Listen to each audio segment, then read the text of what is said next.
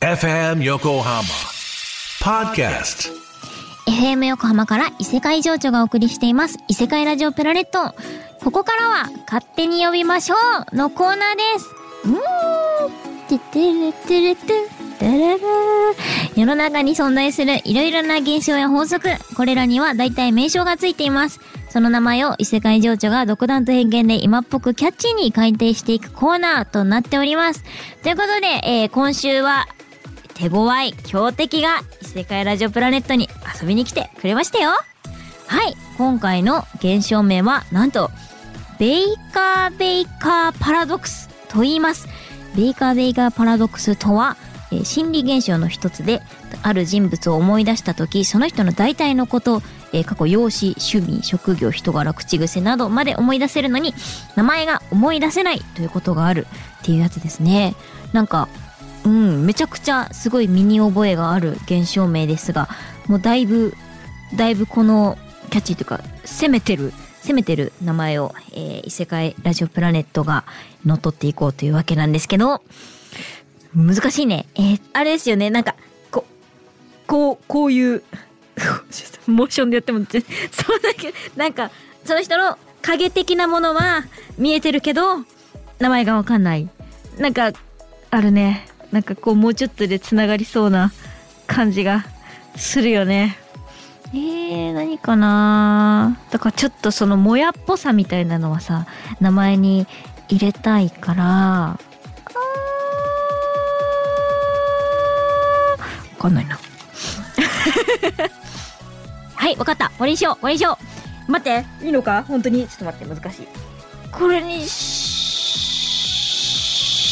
え、待って、もうちょっと悩んでいい？あ、特徴ね。特徴、うん、わかった。これにしようかな。はい、考えました。ということで、えーこれを異世界ラジオプラネット的呼び方にすると、ベイカーベイカーパラドックスは、特徴ミラージュです。わーわーテンションで乗り切ろうとしている どうですか？結構。そう、なんか、あのこう、ぼやぼやっとした感じでね、蜃気楼みたいな、あの、言葉入れたいなと思って、ちょっとさっきさらっと調べてたんですけど、その前につける、あの、なんか語呂のいい言葉ということで、えー特徴は思い出せるけど、っていうところでちょっと特徴をミラージュにしてみました。結構、なんだろう、口に出して言いたいキャッチーな感じに乗っ取れたのではないかと思ってるんですけど、だいぶ、だいぶ強敵でしたね。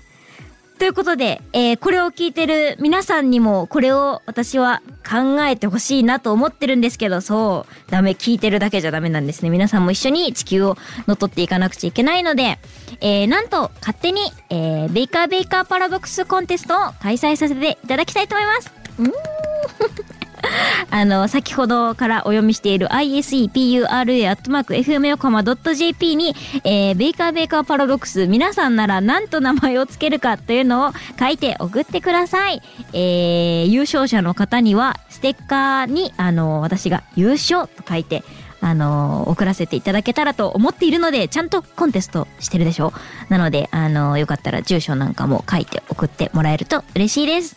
うんみんなの答えがめちゃくちゃ楽しみ。ということで、リスナーのあなたからもこのコーナー宛てにメッセージたくさんお待ちしています。足の爪っていつ切るのがベストかわからなくなる現象などなど、ちょっとわかる。えー、身の回りで起こるいろいろな現象お待ちしています。えー、個人的な話題たくさん送ってください。こういう足の爪っていつ切るのかわからないみたいなのはだいぶ個人的な話題だと思うので、こういう感じですね。宛先は isepura.fm 横浜 .jp、伊勢プラットマーク FM 横浜 .jp です。えー皆さんからいたいただいた今日の読みましょうは、ポッドキャストで読もうと思ってるので、ぜひ遊びに来てください。えー、そうですね、懸命に勝手に読みましょうとつけてください。それでは、ここで一曲お送りします。異世界情緒でクレナズム約束。はい。ポッドキャストをお聞きの皆さん、こんばんは。異世界情緒です。えー、今日も、えー、っと、勝手に呼びましょう。ポッドキャストバージョンやっていきたいと思います。というわけで、えー皆さんからいただいた、えー、お題を早速読んでいこうと思うんですけど、まず1つ目、ラジオネーム XEX さんからいただきました。私は普段からゲームをよくやっているのですが、ここまでやったら寝ようとか、この時間になったら寝ようと思っても、毎回その時間をオーバーしてしまいます。この現象に名前を付けてほしいです。できれば自分を許せるようなものでお願いします。いや、もう、これは決まりました。あ、決まりました。これは、ええじゃないか現象です。はい。もうええじゃないか、本当に。もう、はみ出してなんぼですよ。なんか最近だと広告とかでも、ゲームの広告で、なんか寝不足必須みたいななんか広告を前に見かけて、なんかそこを押し出すとこなんだみたいな、ちょっと思ったんですよね。なんかもうしょうがないんですよ。もう足りないんだから時間が。ええじゃないか。仕事よりもゲーム大切でいいじゃないか。ということで、ええじゃないか現象ということで。私も毎日のように、あの、スタレイをやって寝不足になっています。ということで、ラジオネーム XEX さん、ありがとうございました。それではもう一通、読もうかな右か左かある？どっちにしようかな。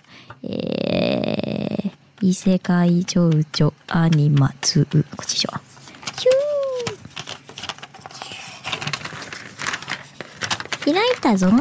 えーと、ラジオネーム、いもてんさんからいただきました。りょうちゃちゃん、こんばんプラネット。あ、ちょっと挨拶ができてる。コンプラとかかなだ、ダメです。コンプラって言かなちょ気をつけるべきものが多すぎる名前になっちゃいますね。えー、水曜日はいつも寝不足になってしまいますが、伊勢プラのおかげで元気です。さて、私は日常の中で気になっていることは、せっかく買ったゲームや本を積んでしまう元気症についてです。欲しくて買ったはずなのに、いつまでもやらずに積み上げてしまいます。お、高い城がたくさんできていますかね？不思議ですね。私みたいなこと言っとる。不思議ですね。平日は仕事で時間がないからわかりますが、休日になってもなんやかんや列なまま、不思議ですね。私が怠惰なだけかと思いましたが、全国的に多くの方が経験しているようです。この現象に名前を付ければ対策も打てるはずです。どうかよろしくお願いします。ということで、うーん。いや、あの、あれですよね。なんか、川とかにさ、積む石の塔あるじゃないですか。あれ、あれって悲しい時に積むんですよね。なんか、ああいう感じになってるということで、はい。増やそうじゃないか。石の塔現象にしようかな。石の塔現象にしよう。書いとこう。はい。ということで、えー、この現象に名前を付ければ、あ、でも対策か。石の塔、石の塔の対策、いいんじゃないですか？なんか景観的にもかっこいいから、石の塔現象にしましょう。芋天さん、ありがとうございます。ありがとうございます。なんかお客さんが燃えちゃった。なんでだろう。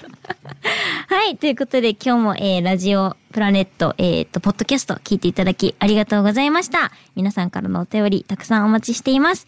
ということで、また、えー、聞いてくださると嬉しいです。異世界情緒でした。ありがとうございました。またおね